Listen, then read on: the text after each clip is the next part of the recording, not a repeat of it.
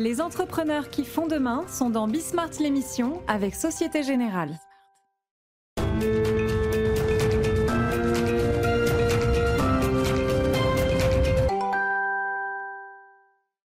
Bonsoir à tous, bienvenue dans Bismart l'émission. Alors euh, une émission avec un peu plus d'ambiance sonore que d'habitude puisqu'aujourd'hui je me trouve en plein cœur du salon du fitness à Paris pour la première édition euh, du Fitex euh, Paris. Ce sera l'occasion de parler de sport, d'abord de fitness évidemment puisqu'on sera avec le cofondateur de ce salon pour ouvrir cette émission.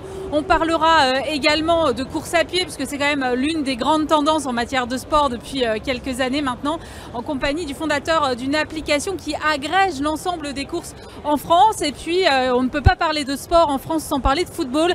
J'ai donc invité sur ce plateau euh, Franck Tapiro, très investi pour le football depuis des années. Et puis, l'un des représentants des avocats mandataires sportifs. On essaiera de comprendre la différence entre ces avocats mandataires et les agents des footballeurs. Voilà, c'est le sommaire de Bismarck l'émission. C'est parti.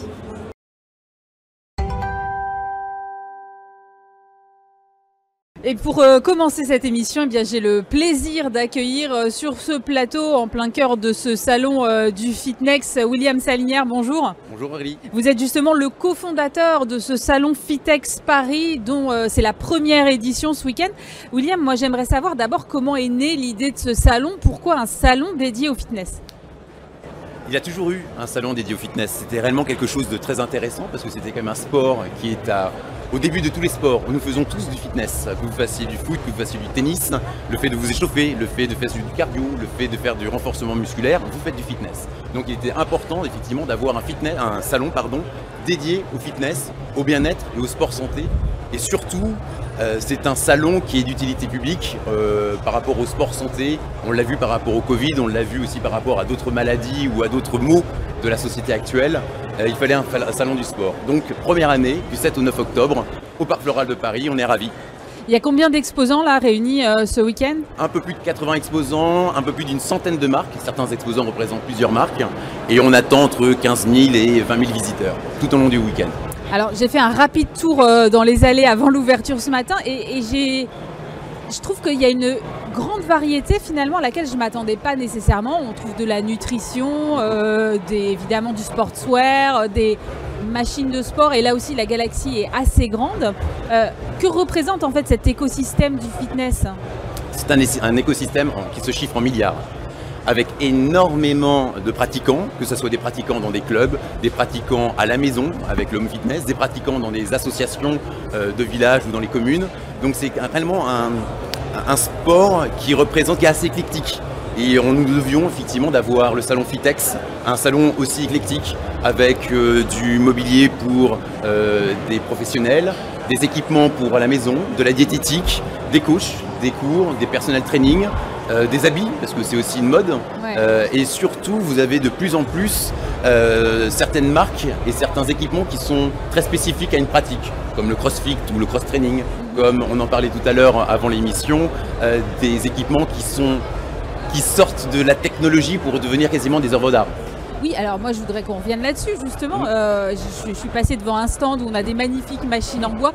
Ils font presque euh, mobilier de salon et plus finalement machines sportives.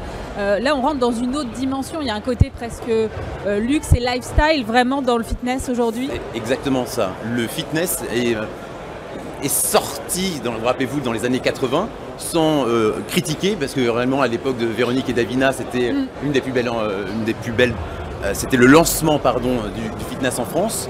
Bah, ça a évolué. Rappelez-vous la mode où on était tous en fluo. au fur et à mesure, ça a évolué vers des équipements qui sont réellement spécifiques, des équipements qui prennent de la place, des équipements qui coûtent cher, ou des équipements justement qui prennent pas de place, des équipements que n'importe qui peut avoir à la maison, dans un club, dans une association. Euh, il y a des hôtels également, on parlait justement de cette marque-là, mm. euh, qui euh, sont friands de ce type d'équipement. Et c'est. non, c'est bien.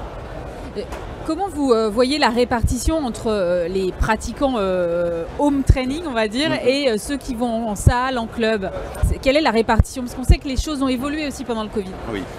j'aurais pu vous avoir, enfin, j'aurais pu vous donner une réponse Aurélie très tranchée avant le Covid. Maintenant, on est sur un format multicanal totalement hybride. Euh, moi le premier, sûrement vous aussi Aurélie, on fait du sport à la maison, le fait d'aller faire du courir le week-end, le dimanche. On est inscrit dans plusieurs clubs de fitness ou dans des associations sportives. On peut également se connecter via nos téléphones maintenant sur les réseaux sociaux pour suivre euh, ben, un coach, pour suivre un cours.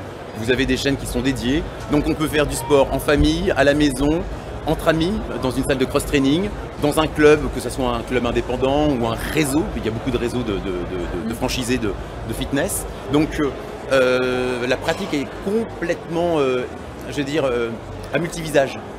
Donc, et beaucoup de pratiquants qui commencent à revenir au sport, ben, on commence à la maison, en famille pendant le Covid, ont apprécié justement cette facilité bah, d'être en forme. C'est quand même le nerf de la guerre. Mm. vont ensuite s'inscrire dans une association, puis ensuite vont s'inscrire dans un club, etc. etc., etc.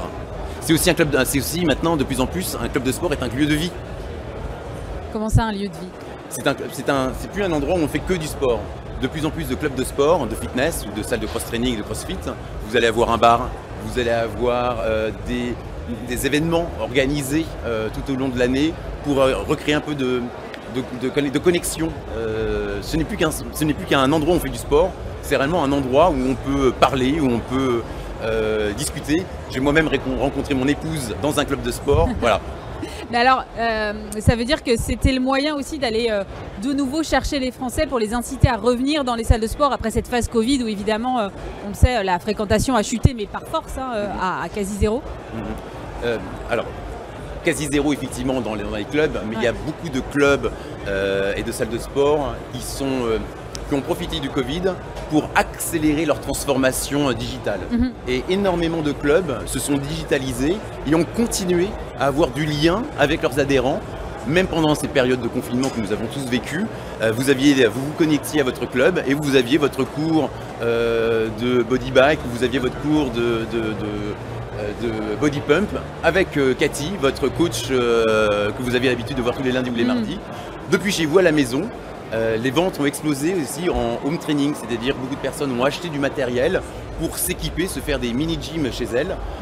Faire du sport à la maison avec son home coaching, c'est génial, mais ça, vous perdez un petit peu cette connexion, cette, cette émulation que vous pouvez avoir dans un club. Donc il y a des personnes qui ont continué à faire du à la maison pardon, et qui en profite également pour revenir dans les clubs, sachant que, et les études l'ont démontré, les clubs n'étaient pas du tout euh, des euh, sujets à cluster, et au contraire, les personnes qui étaient en forme étaient moins sujettes euh, à des formes graves de Covid. Et par rapport à tout ce qui est la sédentarité, etc., etc., je pense que le club, le sport, le fitness va justement être une solution. La fréquentation est revenue à quel niveau aujourd'hui dans les clubs?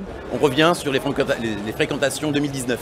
Donc c'est un très bon signe, sachant que nous sommes loin derrière euh, nos euh, voisins d'Europe du Nord qui ont un taux de pénétration et un taux d'utilisation assez élevé, quasiment le double par rapport euh, à nous Français, que ce soit en manque de personnel, en manque pardon, de personnel trainer ou de coach. C'est justement, il y a pas mal de diplômes qui se sont créés. Sur le salon, on va énormément parler justement de ces diplômes, d'aller chercher aussi des jeunes ou d'aller chercher des moins jeunes qui veulent vivre de leur passion, qui est le coaching, qui est le fitness. Euh, vous avez aussi euh, le, ça euh, les personnes qui ont profité du Covid, qui étaient sédentaires pendant le Covid et qui à un moment par la force des choses se sont mis au sport et qui ont continué. Donc voilà, on est en train de retrouver la bonne dynamique de 2019 et surtout on le voit là depuis la rentrée cet été où ça, ça voilà, il y a une belle dynamique. Et on peut le voir sur le salon. C'est un, secteur qui est quand même assez concurrentiel avec des réseaux de salles de sport en franchise, euh, très développé avec des batailles de prix assez agressives. Il y a de la place pour tout le monde aujourd'hui dans cet écosystème-là? Bien sûr, c'est un marché euh, comme tous les autres marchés. Donc vous allez avoir du low cost, vous allez avoir du smart cost, vous allez avoir du... Du smart cost? Oui, c'est la façon un peu plus commerciale de dire du low cost. D'accord. Mais vous avez des salles euh, à, des abonnements à 9 et quelques euros 99 c'est comme le low cost, que ce soit dans l'aérien ou dans d'autres prestations. Si vous voulez avoir une prestation un petit peu plus, bah, il faut rajouter. A l'inverse, vous avez des clubs euh, VIP, un petit peu upscale, avec des abonnements qui sont x10 ou beaucoup plus, enfin, beaucoup plus élevés. Mais là, vous allez avoir du tout inclus, vous allez avoir des matériels, vous allez avoir des coachs. Mm. Euh, le fitness, on peut faire du sport euh, quasiment gratuitement. Fitness, une paire de baskets et même une bouteille d'eau, et vous faites du fitness. Maintenant, ça va être l'équipement, ça va être l'accompagnement pour justement aller progresser dans sa, dans sa hum, pratique, ne pas se faire mal et surtout savourer. Courir tout seul dans son jardin ou soulever des packs d'eau euh, sur sa terrasse. En revanche, de faire la même chose avec des poids qui sont adaptés, avec un coach, avec une musique, avec euh, une ambiance euh, lumineuse, etc., etc., va faire la différence entre un, club smart cost mm. un club un peu plus upscale. Mais quelle est la place pour les applications aujourd'hui? Parce qu'il y a aussi des applications. Donc comment vous considérez ça? Est-ce que c'est un peu des concurrents pour les salles de sport? Ou finalement non, c'est une chose à intégrer comme une autre? Ça fait partie de la digitalisation du secteur C'est de l'hybride. Maintenant, comme je vous le disais, euh, on nous, sommes habitués à faire euh, pas mal de choses avec euh, les applications. Mm. Il existe des milliards d'applications pour se faire commander chez soi, ou se faire livrer chez soi, pardon, des, dîners, des déjeuners. Malgré tout, on continue le restaurant, malgré tout, on continue à faire la cuisine à la maison. Vous avez même des chefs qui viennent chez vous, ben maintenant vous avez même des coachs qui peuvent venir chez vous. Vous avez quasiment une ubérisation des coachs c'est génial. Maintenant, il faut voilà, euh, avoir une pratique différente. Donc, euh, l'application sert justement la pratique, que ça soit physique, digital. On est sur du omnicanal. Puisqu'on parle de euh, digitalisation, quelle place est-ce que vous accordez au sport connecté au sein du salon aujourd'hui? Tous les stands, ou quasiment tous les stands qui vont être présents, qui sont présents sur le, le Fitex, ont une application. Ou quelque chose qui va se connecter. Que ça soit un vélo, que ça soit un alter, que ça soit euh, tout ce qui est l'impédensmétrie, tout ce qui va être également l'EMS, euh, l'électrostimulation. L'impédensmétrie, ça va être effectivement le bilan euh, de son corps, etc. etc. Tout est calculé, tout est...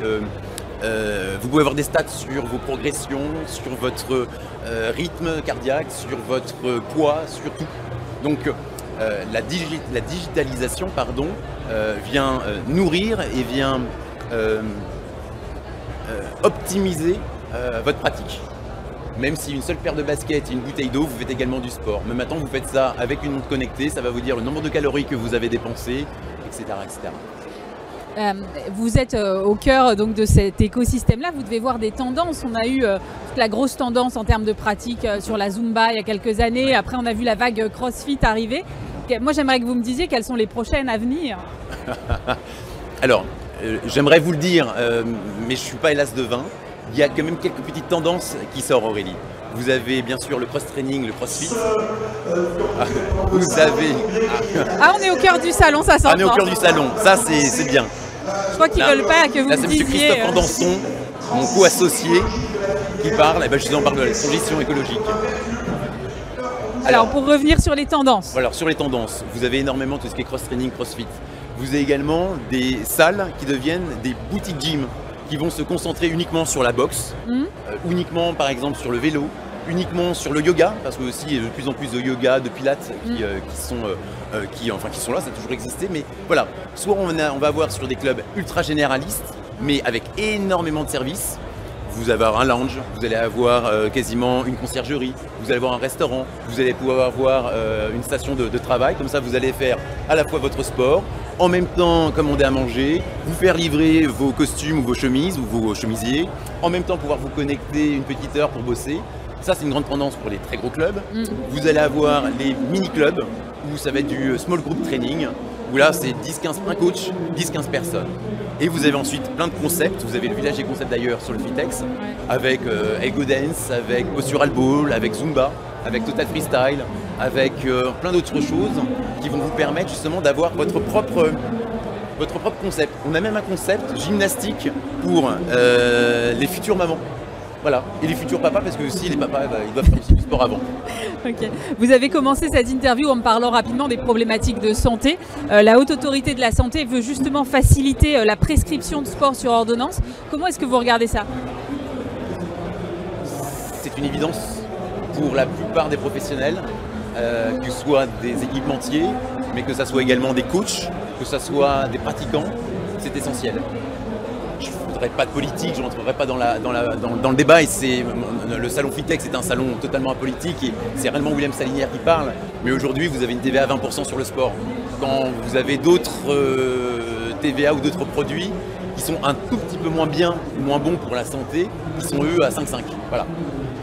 Merci beaucoup pour cette conclusion, William Salinière, cofondateur Merci. du FITEX Paris, et merci de nous accueillir en plein cœur de ce salon. Merci Aurélie, vous êtes chez vous.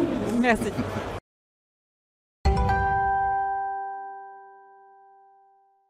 On poursuit cette émission avec euh, Franck Tapiro, consultant créatif. Bonjour Franck. Bonjour Aurélie. Alors Franck, euh, Le Monde titrait la semaine dernière, à moins de deux ans des JO de Paris, euh, les instances du sport français prennent l'eau, scandale dans les fédérations de foot, de rugby, agences du sport recadrées par la Cour des comptes, Paris 24, euh, 2024 rattrapé par l'inflation.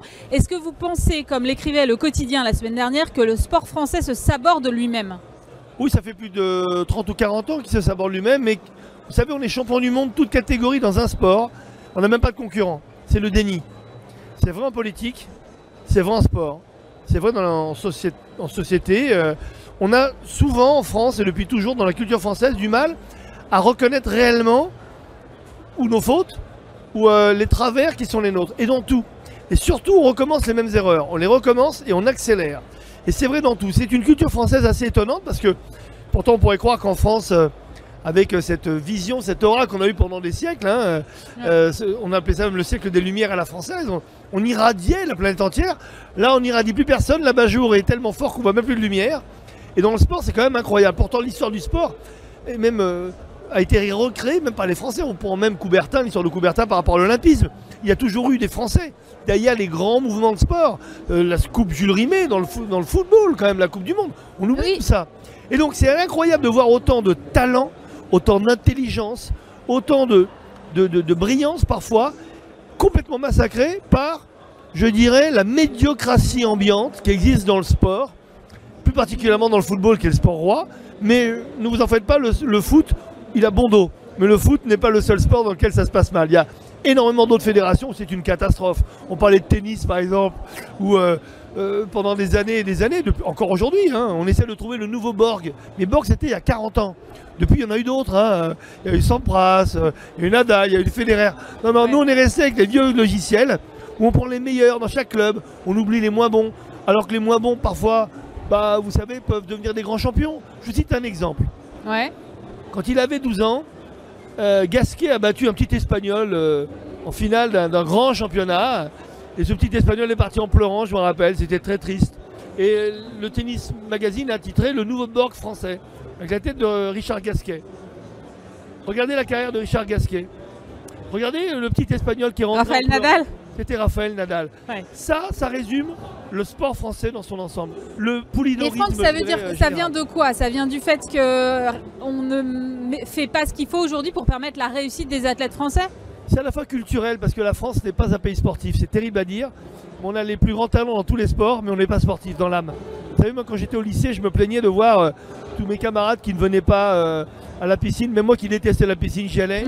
Ils ne venaient pas au sport, ils avaient des dispenses de sport. Est-ce qu'on est dispensé de maths quand on n'aime pas les maths?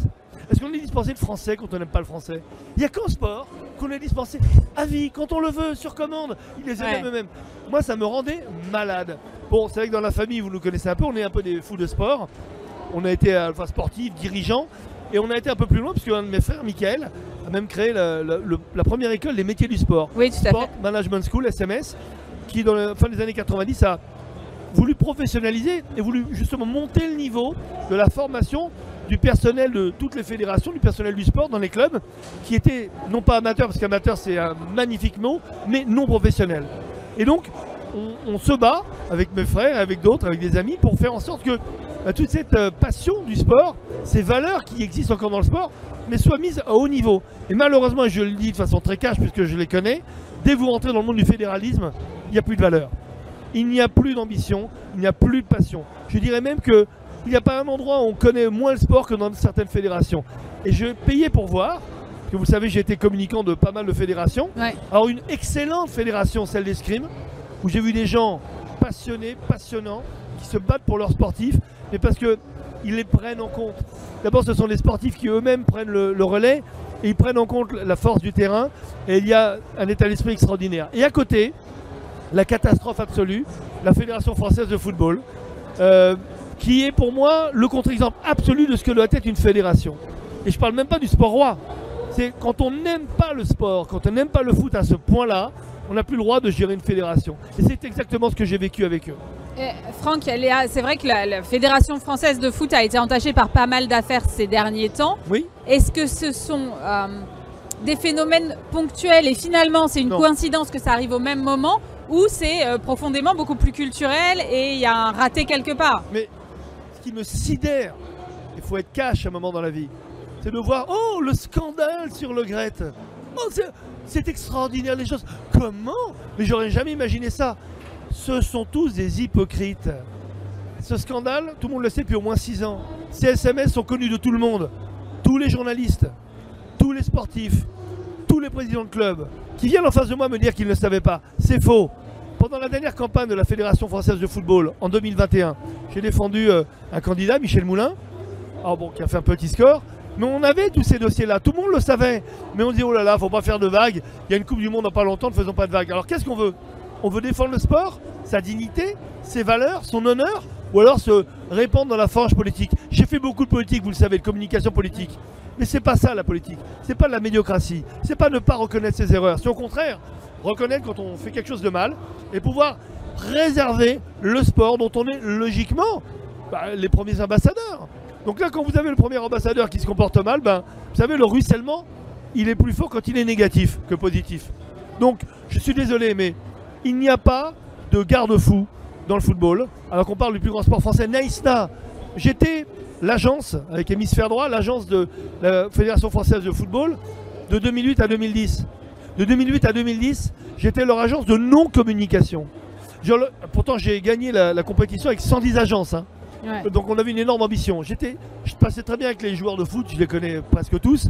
Mais ils m'ont empêché d'aller les voir. Ils m'ont dit oh là là non, tu sais, tu en parles de façon trop virulente sur les valeurs, sur le respect du maillot, le respect de la Marseillaise. Tu sais, ils sont un peu comme les enfants gâtés. J'ai dit mais c'est de votre faute parce que vous les gérez mal. Moi je sais ce que c'est que gérer les gens. J'ai managé plein de boîtes, j'ai plein de clubs, j'ai des joueurs, j'étais capitaine de plein de clubs, dans plein de sports en plus. Mais au contraire, il faut leur parler cash. Et moi, ils s'entendaient très bien avec moi.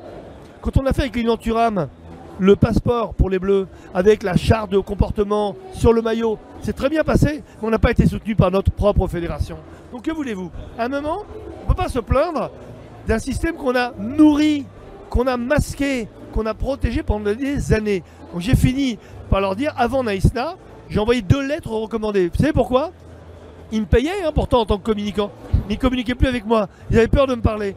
Et je leur disais, vous allez dans le mur si on n'intervient pas maintenant, vous allez voir, la Coupe du Monde va très mal se passer. Vous pouvez le voir, parce que vous le savez. J'ai écrit deux courriers recommandés qui ont été publiés après par l'équipe pour montrer le déni, où j'ai tout raconté en février et en avril, bien avant la Coupe du Monde. Ils le savaient, mais personne ne veut rien faire. Pourquoi? On a préféré envoyer au sacrifice cette équipe pour après reconstruire pour l'Euro 2016.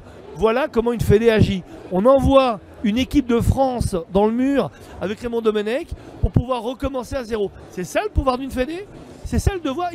L'équipe de France ne leur appartient pas, elle nous appartient à nous, supporters français. Alors justement, vous parlez de Coupe du Monde, on va avoir la Coupe du Monde au Qatar dans ah. quelques semaines. Alors là, la presse publie pas mal d'appels au boycott. Ça vient trop tard, euh, Franck Écoutez, je peux en parler parce que je suis le premier, vous pouvez le vérifier sur tous les réseaux sociaux. Le jour où le Qatar a gagné la Coupe du Monde, c'était en 2010. Hein. En 2010, hein, c'était ça. il y a 12 ans. Hein. Il y a 12 ans. J'ai sorti sur les réseaux sociaux qui balbutiaient dans tous les plateaux le mot catastrophe. Q-A-T-A-R strophe. C'était tellement catastrophique comme décision que je me suis dit mais c'est pas possible. On peut pas ne rien dire et faire comme si de rien n'était.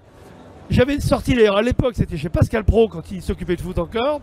Euh, c'est le, fait qu'il climatisait des endroits en plein air comme des plages avec des, des réacteurs d'avion qu'il sonorisait Juste la sonorisation coûte moins cher que le réacteur lui-même qui vaut des millions d'euros pour qu'à l'air ambiant il y ait 18 degrés. Et j'aurais dit, vous allez voir que les stades seront climatisés. On m'a pris pour un fou. Vous pouvez vérifier. Tout est enregistré. Je l'ai même écrit. Et ce qu'il y a de dingue, c'est le déni généralisé. Pourtant, logiquement, je devrais moins m'y connaître que les gens de la Fédé, ou que la FIFA, même que l'UFA.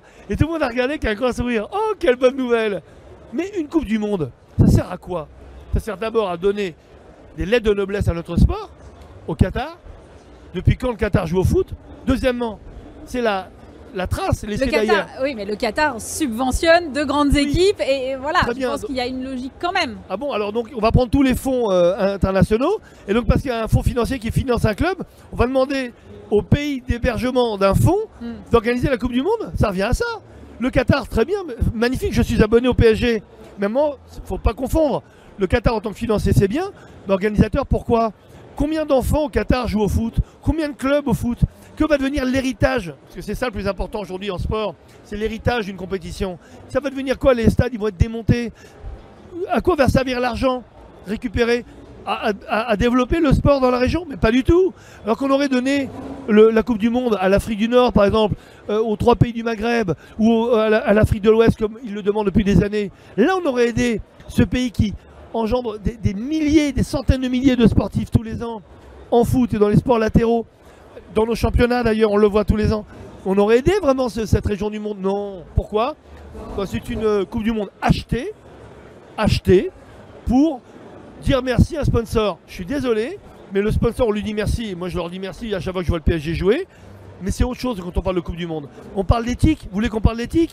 Alors, pas la peine de parler d'éthique, parce que quand on parle de Qatar et d'éthique, un pays qui finance quand même le terrorisme, on le sait, qui a, mis euh, le mouchoir sur des milliers de morts sur la fabrication des stades, etc. Mais moi je le dis depuis des années. Et là quand je vois toutes ces personnes qui se réveillent maintenant, c'est une honte. C'est une honte. Fallait pas y aller? Ou fallait le dire tout de suite, ou alors on ferme notre gueule et on y va.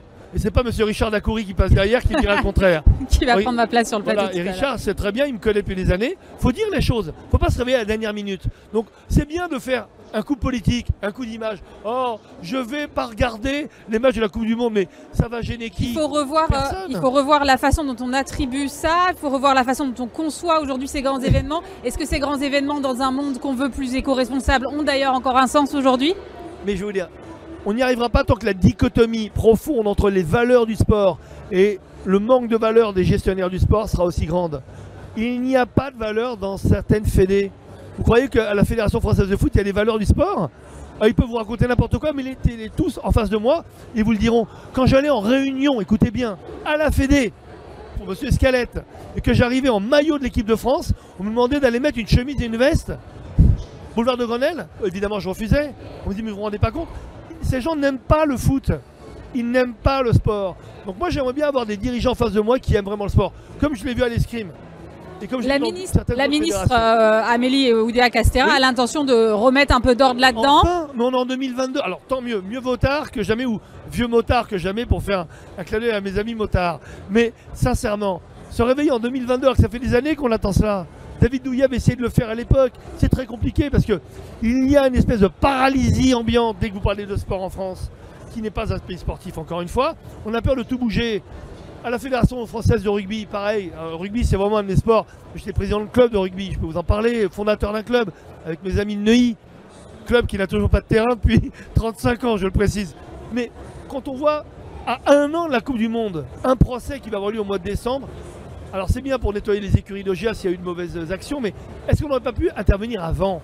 Est-ce qu'on n'aurait pas pu regarder les gens dans les yeux et leur dire écoute, on va arrêter ces mauvaises pratiques, on va arrêter un peu euh, ce manque de valeur et remettre un code de conduite comme on essayait de le faire à l'époque avec Lilian Thuram euh, au sein de l'équipe de France. Donc encore une fois, tant que l'éthique ne sera pas le seul moteur de la gestion du sport, on aura cette dichotomie. Et il y a un risque de désaffection des Français finalement du public pour ces, pour ces sports-là où finalement euh, quand on soulève la coupe à la fin, il n'y a que ça qui compte?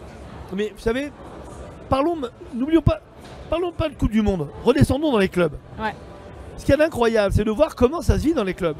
Vous croyez que les gens vivent bien dans les clubs Vous croyez que les dirigeants ont le moral dans les clubs C'est qu'ils ont le sourire Mais prenez, comparativement à un grand patron, vous prenez un grand président de club et un grand patron, vous allez voir le moral qu'ils ont. Mais il faut être complètement dingue pour être chef d'entreprise aujourd'hui comme je le suis, mais il faut être fou allié pour être président d'un club. Alors un club de foot, n'en parlons pas, que ce soit petit niveau ou grand niveau. Mais vous n'imaginez pas toutes les emmerdes qu'ont les présidents de club. Et vous croyez qu'ils sont aidés Mais non, on achète leur vote avec, euh, avec voilà, tiens, je te donne des chasubles et quelques maillots et quelques ballons. Mais en termes réels, en termes concrets, en termes d'appui, que ce soit au foot ou au rugby, moi j'ai des potes présidents de club qui sont en déprime, en dépression totale. Il faut le savoir. Donc c'est quand même aberrant de dire que le, sport c'est le monde des valeurs positives. Et puis quand on m'entend, moi de toute façon je suis toujours un optimiste, c'est pour ça que je fais du sport toujours, hein, en équipe ou, ou individuel. Mais il faut être complètement désintéressé, dénué de tout au niveau euh, argent et ambition pour se sacrifier comme ça pour les clubs. Demandez à n'importe quel patron de club, il vous le dira. C'est du sacrifice. Le nombre de bénévoles. En France, il y a 20 millions de bénévoles. On est le, le plus grand pays de bénévoles. Mais s'il n'y avait pas de bénévoles, il n'y aurait plus de club. Donc, avant de parler d'argent et de Coupe du Monde, moi, je parle des petits clubs. Le sport amateur. Le mot amateur est le plus beau des mots en langue française. Ça veut dire aimer le sport. Et on oppose souvent amateur en disant non professionnel. Non, non, je dis pas, c'est pas vrai. C'est le sport amateur qui va sauver le sport. Les non professionnels sont ceux qui dirigent de nombreux clubs et de nombreuses fédérations. Cela, faut qu'ils dégagent. Ça fait des années. On n'a pas les dégagismes en politique. On n'ose pas en parler en sport. Mon frère et moi, Mickaël, ça fait 20 ans qu'on en parle chez Pascal Pro et ailleurs. Sur RMC, euh, sur BFM, on en a fait pendant des années. Mais à un moment, il faut que ça suive. Donc aujourd'hui, on a enfin une ministre des Sports qui veut bah, peut-être faire un grand write-off et dire ça y est, on prend le foot, on prend le rugby, on va essayer de faire en sorte que ça, que ça ruisselle. Mais il faut aussi penser aux petits clubs. Et l'avenir du sport en France, c'est le, sport amateur. Ne nous trompons pas. En haut, ils ne montrent pas l'exemple, mais il y a quand même de la passion. On vibrera toujours, on sera toujours des supporters plutôt que des supporters. C'est quoi les supporters? Ce sont des gens bah, qui euh, arrêtent de, de supporter leur équipe quand elle perd. En France, on a les champions du monde des supporters aussi. En Angleterre, regardez, quand leur club perd, ils sont tous à applaudir. Il n'y en a pas un qui siffle. Donc, on adore donner des leçons en France. Mais là, il faut fermer un peu notre clapet, regarder ce qui se passe ailleurs, prendre les, les- les bonnes pratiques et les appliquer à nous-mêmes. Arrêter le déni fondamental. Parce que c'est ça qui bloque les jeunes qui veulent monter, qui veulent espérer un jour être champion. Quand on est aujourd'hui un très bon joueur de tennis, ça suffit pas. Faut être le meilleur dans son club si on n'est pas pris dans l'équipe. Et donc on a plein de joueurs qui sont des bons joueurs, des Nadal en puissance, comme Nadal qui a perdu Ouais. contre Gasquet, bah, qui arrêtent parce qu'ils sont écœurés. Demandez, renseignez-vous. Dans le vélo, n'en parlons pas. En foot, en rugby, ça existe partout. Donc on a une culture du sport à revoir. Donc c'est pas le- l'envie des gens de faire du sport qui manque. C'est la mauvaise gestion, le mauvais management du sport en France, que ce soit des petits clubs ou des grands clubs. Et il faut vraiment euh, aider cette ministre et aider tous ceux qui, comme moi, se battent depuis des années pour aider, venir au soutien des clubs amateurs, que le ruissellement il se fait du bas vers le haut. Et on n'aura pas de grands champions si on n'a pas de grands clubs amateurs. Arrêtons de rêver. Merci beaucoup Franck Tapiro, consultant créatif. Merci, Merci, d'être venu nous voir.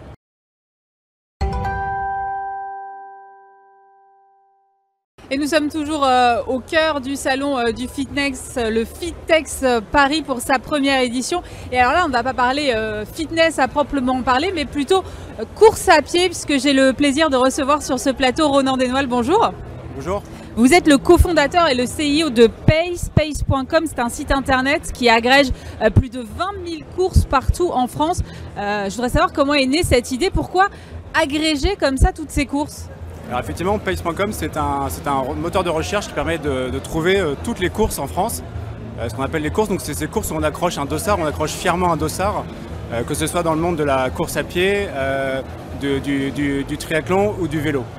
Euh, et c'est né euh, simplement d'un constat personnel. Moi, j'ai toujours pratiqué euh, ces sports et je me suis régulièrement inscrit à, ces courses. J'ai fait de l'athlétisme tout petit, puis après je suis passé sur le triathlon et, le trail. Et j'ai toujours eu cette frustration de ne pas pouvoir identifier toutes les courses facilement. Et je souhaitais pouvoir proposer enfin un site qui recense la totalité des courses et qui permet aussi de s'y inscrire facilement, puisque c'est un univers encore, c'est l'univers des courses, qui est un univers de plutôt amateur.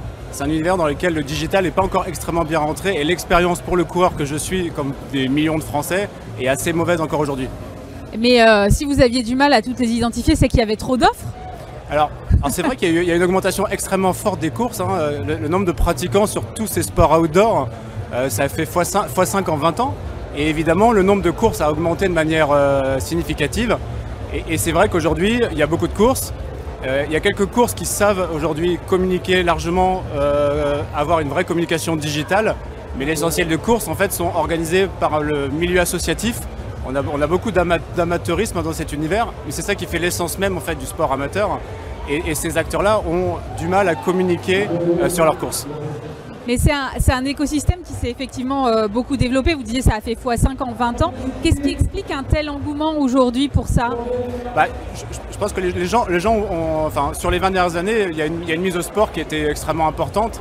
Euh, on le voit que ce salon, euh, il y a une mise au sport qui était extrêmement importante. Et, effectivement, les sports course à pied, triathlon, euh, trail, c'est des sports qui ont fait un gros boom sur les 20 ans. Les gens ont, besoin de, se maintenir en forme. Et c'est des sports qui sont très accessibles. Et, le, temps disponible pour le, sport et le loisir a largement augmenté sur les dernières années. Il y a le côté outdoor, le côté retour à la nature là qui est très tendance en ce moment, ça joue aussi j'imagine. Exactement, bah, par exemple sur la partie euh, course à pied, euh, c'est vrai qu'on a, moi j'ai connu, j'ai commencé par les courses sur route, les bonnes vieilles courses sur route, sur du macadam. C'est évident que par exemple le trail a pris un énorme essor et, le trail a pris un essor pour deux raisons. Euh, la première c'est qu'effectivement c'est de l'outdoor pur, donc on est vraiment en montagne, dans la campagne, dans les bois. c'est aussi des courses où le sujet de la compétition en tant que tel est un peu moins fort. Euh, quand on parle d'un trailer, euh, on va lui demander s'il est finisher, s'il a terminé la course. On va pas forcément lui demander son chrono. Et ça, c'est un mouvement qui est très très important dans notre industrie. C'est qu'aujourd'hui, les coureurs vont davantage chercher une expérience et un peu moins la compétition. Et, pourquoi? C'est simplement parce que le, volume de coureurs qui vont sur ces courses-là a augmenté. Et avant, on avait effectivement, il y a 20 ans, sans doute des gens qui, étaient, qui cherchaient une ligne de départ, une ligne d'arrivée avec un chrono entre les deux. Et aujourd'hui, tout ça a changé. Et c'est ça qu'on veut accompagner avec Pace.com. Alors euh, justement, sur Pace, là, euh, combien de disciplines est-ce que vous regroupez euh, Parce que, comme vous le disiez, il y, a un peu différents types de courses. Exactement. Alors nous, on a commencé, euh, on a cinq disciplines aujourd'hui. On a donc la, course sur route, dans laquelle on va retrouver des, classiques, hein, le, 10 km, le semi-marathon, le marathon. on va également avoir le trail, dans lequel ça va de ce qu'on appelle les trails courts, qui peuvent faire 5-10 km, jusqu'aux ultra trails. Là, on parle de courses qui sont aujourd'hui beaucoup plébiscitées par les gens, qui font plus de 150 km. Euh, on va également, nous, on va regrouper également ce qu'on appelle les crosses, qui sont des, souvent des courses qui ont lieu l'hiver. On, est également sur le domaine de la marche, dans lequel on a à la fois la, marche nordique et, la, bonne vieille rando, mais qui, est souvent, euh, c'est massif aussi en France. Et on a également les courses à obstacles, qui sont des, courses beaucoup plus ludiques, euh, qui ont aussi pris un gros essor sur les dix dernières années. Mais la marche nordique aussi a connu un essor assez incroyable. là aussi, vous avez des éléments d'explication? Bah, je, pense que les gens aujourd'hui pour pratiquer un sport, euh, on a besoin d'être en groupe. Euh, en fait, c'est toujours le déclencheur. Qu'est-ce qui fait qu'à la fin, vous allez sortir de votre salon C'est un peu ça. Euh, et nous, on pense qu'effectivement, le dossard, la course, l'événement sur lequel vous allez vous inscrire avec vos amis, vos collègues, votre famille peut-être, bah, c'est en fait c'est le point de départ, c'est un marqueur important, ça peut même être plusieurs marqueurs dans l'année, et, c'est des engagements que vous prenez quelque part avec vous-même et avec aussi bah, les gens qui vous entourent, et c'est ça qui vous fait aller faire du sport. Et je pense que c'est pour ça qu'on voit cet essor y compris en marche nordique, où finalement, bah, on pourrait dire c'est de la marche, bon, avec des bâtons, c'est assez sportif, mais, mais c'est juste de la marche. Et les gens se retrouvent sur ces événements, parce qu'ils cherchent en fait une expérience et ils ont envie d'être ensemble euh, et aussi de découvrir des endroits parce que toutes ces courses-là bah, arrivent avec un parcours qui est parfois inédit et ça permet vraiment de découvrir autre chose que peut-être euh, euh, le quartier ou le parc qui est à côté de chez nous. Comment est-ce que vous fonctionnez avec les organisateurs de ces courses-là alors nous, nous, nous, on est venu pour euh, apporter quelque chose de nouveau sur ce marché. C'est qu'aujourd'hui, euh, un organisateur de course a en fait en réalité pour l'essentiel du mal à remplir sa course. On a tous en tête des grandes courses qui sont pleines et parfois il faut se battre pour avoir les dossards. Et c'est une mm. réalité, c'est une partie des courses. Euh, sur des grandes courses en France et à l'étranger, que ce soit en course à pied, en triathlon, il y a vraiment des courses qui partent parfois en quelques minutes. Mais pour l'essentiel du marché, en fait, il n'y a que seulement 20% des courses qui sont vraiment pleines, qui font vraiment le plein, qui sont sold out. Ah euh, le reste des courses, en fait, peut prendre plus, plus d'inscrits. Euh, et donc nous, c'est là-dessus qu'on travaille. Euh, l'enjeu d'amener plus d'inscrits au départ d'une course, ben, c'est aussi un enjeu économique pour le, pour le sport amateur. clairement, aujourd'hui, les ressources d'un club, qui peut être un, jogging club qui organise une course ou un, ou un club de triathlon local, évidemment, il y a des adhérents qui, qui amènent des ressources sur le club les ressources publiques, les aides ont plutôt tendance un petit peu à diminuer. Et clairement, l'événementiel va être la source de revenus importante pour eux. Encore faut-il qu'ils puissent être un peu équipés. Et c'est là que nous on se positionne comme un équipementier de ces gens-là. L'objectif, c'est de leur amener un, élément essentiel aujourd'hui, c'est l'audience. Euh, puisque ces gens-là, ces organisateurs de courses, bah, finalement, on, imagine bien, c'est beaucoup de bénévolat. Euh, on n'a pas toujours des gens qui sont des spécialistes de la communication, du marketing digital, parce qu'il y a un vrai enjeu digital, de l'acquisition, pour reprendre euh, des, termes de, start-up. Bah, ça, ça, ils savent pas le faire en fait. donc nous, on est là quelque part pour être leur caisse de résonance euh, notre business, en nous, à nous, c'est un business de marketplace. On est là pour référencer la totalité des offres, la totalité des courses en France et de, capter un trafic spécialisé de gens qui cherchent ces genres de courses et de les amener, les drainer euh, sur, toutes ces courses-là. Comment vous les référencez? Parce que moi, si j'arrive sur votre site et que je vois 20 000 courses, comment je m'y repère? Finalement, je suis tout aussi perdu. Alors nous, on fait plusieurs choses, effectivement. Alors vous avez un moteur de recherche qu'on a, a essayé de faire euh, avec tout ce qu'on est habitué à trouver dans plein d'univers. Aujourd'hui, euh, il y a une similitude assez forte entre ce qu'on fait et, par exemple l'expérience que vous pouvez avoir aujourd'hui quand vous cherchez euh, une chambre d'hôtel ou un billet d'avion ou une, place de spectacle. Aujourd'hui, vous avez des, marketplaces, des sites sur lesquels vous avez plutôt une expérience qui est, satisfaisante. Vous avez des critères de recherche, vous pouvez chercher localement une course, donc il y a la géographie qui est un sujet important. Il y a à quel moment je vais faire une course. Souvent, on se dit, bah, peut-être un week-end de mai, euh, j'ai un week-end prolongé, je vais faire une course. Ouais. C'est ça les critères. Donc tous ces critères-là, on les amène dans un moteur de recherche pour déjà euh, permettre aux gens de trouver facilement la course. Et puis euh, également, nous, on est là pour être force de proposition. Aujourd'hui, c'est quelque chose qui n'existe pas. À partir du moment où on connaît un peu le coureur, qu'on sait un petit peu où est-ce qu'il habite, quel est son niveau de pratique, on va être capable de lui faire découvrir des courses. Et nous, c'est ça qu'on a envie de faire avec Pace, c'est aussi leur montrer aux gens que, bien sûr, il y a des grosses euh, franchises, bien sûr, il y a des grandes courses, Mm. mais il y a aussi plein de petites courses qui sont à côté de chez eux et les gens les recherchent en fait, ces courses-là. Ils cherchent ces courses-là. Et donc, euh, bah, nous, l'idée, c'est de leur- les inspirer, leur faire découvrir des courses. Et c'est pour ça que nous, on travaille beaucoup sur le visuel. On, amène, on aide les organisateurs même à mon- montrer des belles photos de votre événement. On en est là. Euh, et c'est ça, ça la mission de Pace. Comment est-ce que euh, est bâti votre business model autour de ça? Alors nous, on a un business model qui est un, un business de... On fonctionne au succès, c'est-à-dire qu'on va prendre sur chaque dossard qu'on va réussir à vendre, à amener sur une course, euh, notamment des dossards supplémentaires, euh, on va prendre une commission, euh, une commission sur chaque dossard vendu. En- Avec les courses, on travaille, il n'y a, pas de- notion de, prix euh, de setup ou de démarrage. euh, voilà, c'est à la performance. On est bon, on vous amène des inscrits et sur chaque inscrit, on prend une commission. Et euh, combien ça coûte de pratiquer? Parce que si on fait plein de courses dans l'année, on a tous en tête effectivement ces gros événements sportifs qui coûtent un peu cher, faut dire. Mais si vous me parlez de courses associatives de plus petite échelle, là les tarifs doivent pas être les mêmes. Donc la moyenne c'est quoi? Non, non, les, les- les- les- les courses sont. Effectivement, il y a quelques très très grandes courses sur des grands marathons ou des, grandes, des, des grands, enfin, ou des grands triathlons. Enfin voilà, typiquement euh, Ironman qui est peut-être les courses les plus chères. On va, Ouais. on va pouvoir dépasser des fois les 500 euros, mais la réalité du marché, c'est pas celle-ci. La réalité du marché, c'est- plutôt que pour s'inscrire à une course, une course à pied, on est plutôt autour de 15, 15 euros. Euh, et, parfois sur des petites distances un peu moins. Donc en fait, c'est- plutôt très accessible à partir du moment où on va pas euh, faire que des très très grandes courses. Aujourd'hui, euh, vous avez une communauté de combien de personnes qui s'inscrivent euh, aux courses via Pace Alors nous, on a passé un premier jalon qui était important pour nous. euh, C'était de... donc on a pu commencer réellement l'activité que l'été dernier, enfin l'été 2021, D'accord. parce qu'en fait c'était la fin du Covid. donc, et nous, on avait décidé d'ailleurs de lancer la boîte en plein Covid. C'était, c'était, on- on- quand on a commencé à travailler sur le projet, on était en plein confinement et on s'est dit que cet, cet univers qu'on aime bien, qu'on apprécie, allait beaucoup souffrir. Euh, et aujourd'hui, on a posté un, donc un premier jalon qui est important pour nous. C'est, on, a, on a pu amener 100 000 personnes sur les courses. Donc il y a 100 000 dossards. Euh, donc sûrement des gens qui, euh, qui n'auraient jamais peut-être fait de course, qui, qui ont pu accéder à des courses. Euh, 100 000 dossards, c'est si on se ramène à une grande course comme par exemple le marathon de Paris, que sûrement plein de gens imaginent avec ce, grand peloton, c'est deux fois le peloton du marathon de Paris. Ah oui, c'est quand même assez énorme. Donc voilà, ça c'est le départ. Et, euh, et en fait, euh, chaque année euh, en France, il y, a- il y a plusieurs dizaines de millions de dossards de vendus. Donc, euh, donc en fait, il y a, il y a un vrai, il y a une vraie Il y a du potentiel alors. Et nous, on pense que sur ce marché, il y a aujourd'hui les gens qui s'inscrivent à des courses, ce sont quelque part des gens un peu qui sont des, un peu des insiders. C'est souvent des gens qui sont quand même un peu déjà dedans. On pense aujourd'hui qu'il y a pas mal de gens qui ne, ne prennent pas le dossard parce que c'est juste pas, pas très facile d'accès. C'est un peu loin, c'est compliqué. Ils pensent que peut-être qu'il faut être adhérent d'un club. euh, voilà, il y, a- plein de petits freins. Nous, c'est ces freins-là qu'on veut lever. Et on pense qu'il y a plein de gens qui vont pouvoir euh, peut-être accéder au dossard grâce à nous.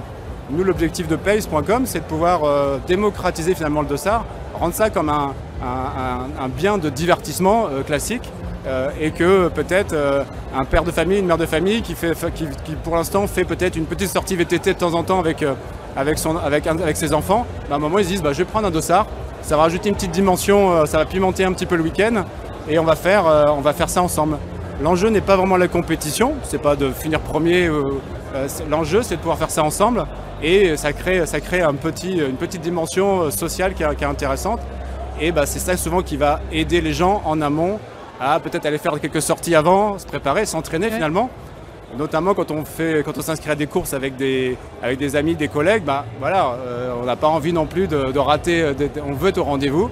Et nous, on pense que c'est ça qui est, qui est le déclencheur de nos sports. C'est-à-dire que si on n'a pas d'objectif, en réalité, c'est un peu compliqué de faire du sport régulièrement.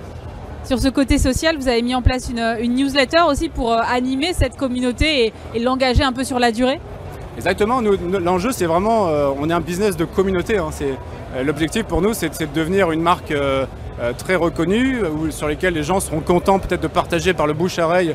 Euh, voilà, moi, moi, le- l'endroit où je trouve, réserve tous mes dossards c'est là, il y a toutes les informations sur les courses. Et effectivement, il y a un enjeu très très fort pour nous de créer bah, une des plus grosses communautés de pratiquants sur ces sports outdoor en France. Merci beaucoup Ronan Desnoël. Je rappelle que vous êtes le cofondateur et le CEO de Pace. Merci d'avoir été avec nous. Merci.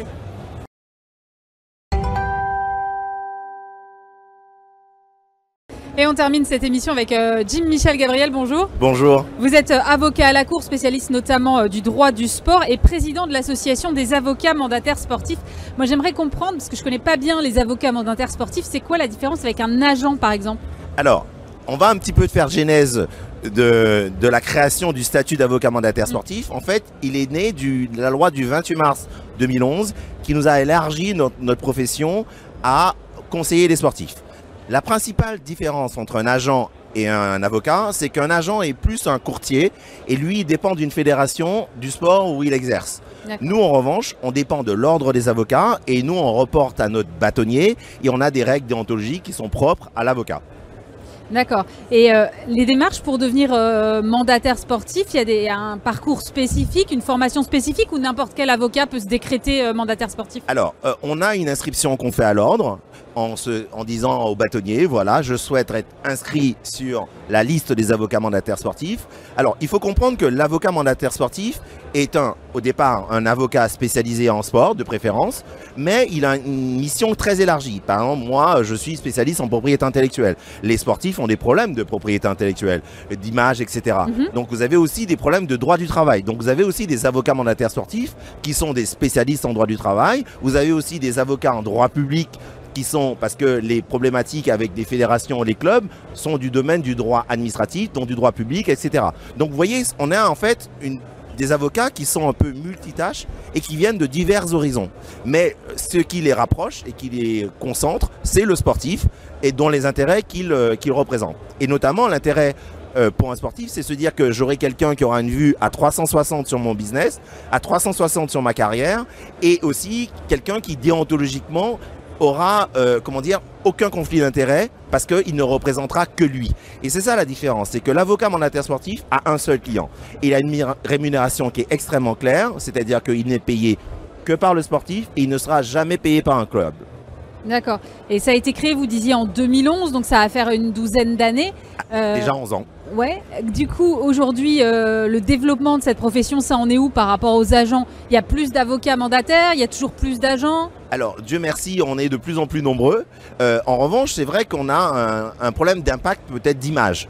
Parce que, euh, tout simplement, euh, malheureusement, je crois qu'en France, on raisonne avocat égale contentieux, alors que avocat, ça peut être justement anticiper les contentieux. Être dans le conseil, être dans justement dans une approche complètement différente, et justement une approche qui sera justement déontologiquement neutre, en tout cas dans l'intérêt de la personne qu'on représente. Un joueur aujourd'hui ou un sportif peu importe son, sport, peut avoir les deux, peut avoir un agent et un avocat, ou finalement l'un peut faire le travail de l'autre? Alors, c'est intéressant parce que, vous voyez, depuis que notre statut existe depuis 11 ans, euh, on a le sentiment qu'on avait une espèce de guerre entre l'agent et l'avocat, alors qu'on fait des métiers complètement différents. Euh, on a déjà une formation complètement différente, dans le sens qu'on peut devenir agent au bout d'un an de formation, alors qu'on peut devenir avocat qu'au bout de 8 ans de, droit. Mm. Donc, vous voyez, déjà, on n'est pas dans la même euh, cour, entre guillemets. Je pense aujourd'hui que on a tort de se faire la guerre. Moi, je travaille avec des agents et qui sont euh, donc euh, en bonne intelligence. Euh, l'avocat, en revanche, il peut parfois faire le métier d'agent parce qu'il a suffisamment de compétences sur le terrain, sur le sport concerné. donc, à mon sens, c'est un faux débat. On devrait justement travailler ensemble. Et d'ailleurs, je crois que les partis commencent à se dire finalement, on est complémentaires dans l'intérêt du sportif. Il y a des choses que vous n'avez pas le droit de faire qui sont de la prérogative de l'agent? Alors, il y a ce débat sur l'intermédiation. Mm. Et c'est bien qu'on l'évoque. On a eu euh, en fait une décision qui a été rendue par la Cour d'appel de Paris qui a bloqué, entre guillemets, l'intermédiation. C'est-à-dire, c'est quoi l'intermédiation? C'est la possibilité qu'un avocat appelle un club pour, le, pour un joueur. En fait, la loi pourtant est assez claire et la rédaction de cet article justement qui a été toqué par la Cour d'appel était pourtant claire. On disait que ça peut se faire que dans l'hypothèse où c'est une activité accessoire. La Cour d'appel a estimé que, soi-disant, c'est une activité principale. C'est comme, comme si se dire que je suis euh, euh, avocat et en fait, le seul fait de mettre en relation un joueur, ma mission s'arrête là. Je ne lis pas le contrat, je ne j'identifie pas la problématique, je n'accompagne pas mon joueur. Donc vous voyez bien aujourd'hui que la Cour d'appel, euh, d'ailleurs qui, qui a fait l'objet pour nous et l'Ordre des avocats de Paris d'un pouvoir en cassation, va probablement être cassée. Parce que le métier en fait de juste appeler un club, ce n'est pas aujourd'hui une activité principale pour nous. Nous au contraire, au, préalable justement d'appeler ce club, on fait un audit de la situation du joueur. Si par exemple vous vous m'appelez, voilà, euh, j'ai 18 ans, je sais pas, je me pose des questions, avant même de se dire je vais appeler un club euh, euh, sur euh, d'ailleurs en Europe, je vais poser la question de savoir est-ce que tu as la capacité de jouer à tel poste, est-ce que tu souhaites jouer à tel poste, est-ce que tu préfères rester en France, et- etc. Donc il y a plein de choses qui rentrent en ligne de compte. Et surtout, je vais analyser ta situation juridique à l'instant T. Qu'est-ce qui motive aujourd'hui un sportif, quel qu'il soit, à faire appel à un avocat, mandataire sportif? Mais je crois que c'est le motive, et je crois que l'actualité aujourd'hui nous, nous dé- démontre bien que ce qui le motive, c'est la déontologie, l'absence de conflit d'intérêt et surtout une compétence. Parce que, vous voyez, euh, un de nos sportifs les plus célèbres aujourd'hui ne travaille pas avec un agent. Je parle euh, notamment de Mbappé que vous Ouais. connaissez tous. Mais il y en a d'autres. Il y a quasi tous- tous les joueurs de l'équipe de France de football travaillent avec des avocats. Donc, euh, euh, vous avez aussi Teddy Riner qui, depuis le début, travaille avec un avocat. Vous- donc, vous voyez, ce n'est pas une question de sport, c'est une question de réflexion de savoir comment tu veux que ta carrière soit gérée. Est-ce que tu veux que, justement, il y ait quelqu'un qui arrive à te dire attention, ne te trompe pas, attention, fais les bons choix, quitte au risque peut-être de se dire que ça va pas dans ton intérêt, toi, d'avocat, mais ton serment d'avocat t'oblige justement de dire la vérité à ton client, de justement lui dire attention, tu peux te tromper sur ce choix-là. Peut-être que financièrement, tu as le sentiment que c'est mieux, ou même peut-être c'est mieux pour l'avocat qui va le représenter, Mm. mais est-ce que c'est un choix à long terme qui va te porter une conséquence positive? Et c'est ça en fait, c'est que l'avocat en fait aujourd'hui, et surtout il anticipe sur les problématiques pour le joueur. Euh, il, va avoir plus loin que le contrat, euh, le CDD qu'il va signer pendant deux ans avec un club. Il va aussi avoir une réflexion sur sa situation familiale, sa situation économique. Il va surveiller entre guillemets son conseiller patrimoine. Vous voyez, il aura etc de casquettes qui lui permet justement d'avoir une vue et que le joueur justement a tout intérêt à se dire que tiens, je n'ai pas quelqu'un sur l'immédiateté, mais j'ai quelqu'un sur un moyen long terme. Vous parliez de l'entourage. euh, Est-ce que euh, l'avocat peut faire euh, barrage, entre guillemets, par rapport à un, un entourage qui serait toxique? On a vu l'affaire Pogba. Pog- je crois qu'il avait une avocate. Ça n'a pas nécessairement empêché. alors, je ne suis pas dans le dossier Pogba. En revanche, moi, ce que j'observe dans ce dossier, c'est qu'il n'a pas l'avocat au départ. Il a un agent qui s'appelle Mino Raiola, qui paie à son âme, qui est décédé d'ailleurs cet été. Et en fait, euh, je pense justement qu'il n'est pas question aujourd'hui de couper un joueur de sa famille. Euh, après, euh, tout dépend quel a été le rôle de cette famille dans, le développement de ta carrière. Et c'est ça qui est important. Et, quel est le rôle aussi que tu veux faire jouer à ta famille dans la continuité de ta carrière. Et moi, je pense qu'effectivement, bien sûr qu'un joueur doit soutenir sa famille, bien avec euh, euh, à hauteur de ses possibilités, euh, à hauteur de justement de l'implication de la famille. Après, il y a plein de manières. Moi, je, je réfléchis moi avec avec des familles pour justement pour se dire tiens. Surtout, il faut pas scier la branche sur laquelle tu es assise en fait, parce que la, fille, la famille est assise en fait sur cette branche Mhm. qui est le joueur, qui lui, s'il a, il est, euh, comment dire, impacté euh, de manière toxique euh, sur sa façon de jouer, s'il a des, des affaires courantes, etc., au tribunal, etc., il ne peut pas se concentrer sur son sport. Et c'est justement notre rôle, nous avocats, c'est c'est pas tant de l'écarter de sa famille, mais de le prémunir, d'avoir justement une incidence en fait en amont, lui dire tiens, est-ce que aujourd'hui tu peux pas impliquer ta famille dans d'autres moyens que leur verser simplement un chèque. Est-ce que tu peux pas te dire que tiens, tu vas les impliquer dans les choix euh, qu'ils aimeraient faire, par exemple économique, créer un commerce, créer un business, avoir une activité en fait complémentaire en fait à ton activité de sportif? Parce qu'en fait, si le joueur ne joue plus, si le joueur ne court plus, si le joueur ne jongle plus, comment aujourd'hui la famille va euh, justement euh, percevoir une rémunération? C'est là-dessus que nous, quitte à parfois se dire attends, euh, attention, euh, le choix que tu fais, le choix aujourd'hui que ton frère ou ton oncle ou ton copain de quartier euh, t'oblige à faire, est-ce qu'il n'a pas aujourd'hui une conséquence?